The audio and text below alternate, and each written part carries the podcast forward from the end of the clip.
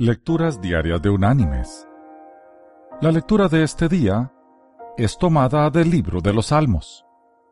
Allí en el Salmo 126 vamos a leer los versículos 2 y 3, que dice, Entonces nuestra boca se llenó de risa y nuestra lengua de alabanza.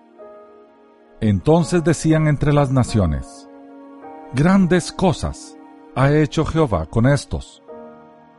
Grandes cosas ha hecho Jehová con nosotros. Estamos alegres. Y la reflexión de hoy se llama Es asunto de escoger. Cuenta un profesor la siguiente historia. Al inicio de mi clase de las 8 de la mañana, un lunes en la Universidad de Nevada en Las Vegas, alegremente le pregunté a mis estudiantes cómo habían pasado su fin de semana. Un joven me dijo que su fin de semana no había sido muy bueno. Le habían extraído su muela del juicio. Acto seguido, el joven procedió a preguntarme por qué siempre parecía tan feliz. Su pregunta me recordó algo que había leído en algún lado antes. Cada mañana que nos levantamos, podemos escoger cómo queremos enfrentar la vida ese día. Le dije al joven, escojo estar feliz. Déjeme darle un ejemplo, continué. Los otros 70 estudiantes en la clase dejaron su tertulia y comenzaron a escuchar nuestra conversación. Además de enseñar aquí en la Universidad de Nevada, también lo hago en la Universidad Comunitaria en Henderson, a unas 17 millas de donde vivo, por la autopista. Un día, hace algunas semanas, conduje esas 17 millas hasta Henderson. Salí de la autopista y me dirigí hacia la calle de la universidad. Solo tenía que conducir otro cuarto de milla por esa calle para llegar a la universidad. Pero justo entonces se detuvo el auto. Intenté darle ignición de nuevo, pero el motor no arrancó.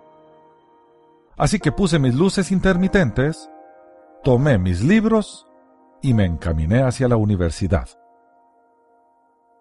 Tan pronto como llegué, llamé a la Asociación de Automovilistas de los Estados Unidos y les pedí que me enviasen una grúa.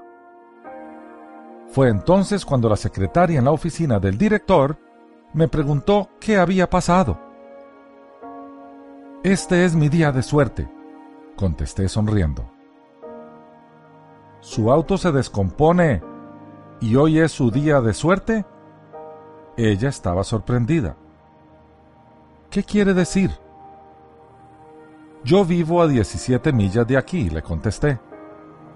Mi auto pudo haberse descompuesto en cualquier lugar de la autopista. No lo hizo. En vez de eso, se descompuso en el lugar perfecto, a la salida de la autopista, a una distancia que yo pudiera caminar hasta aquí. Pude dictar mi clase y he podido hacer los arreglos para que la grúa me encuentre después de clases. Si mi auto debía dañarse hoy, no pudo haber pasado de mejor manera.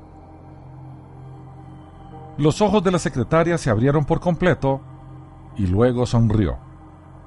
Le sonreí de vuelta y me dirigí hacia el salón.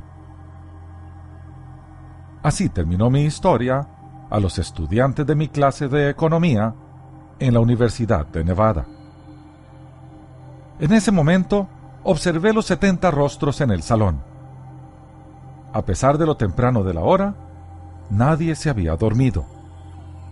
De alguna manera, mi historia los había tocado.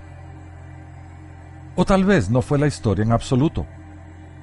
De hecho, todo había comenzado por el comentario del estudiante de que me veía alegre.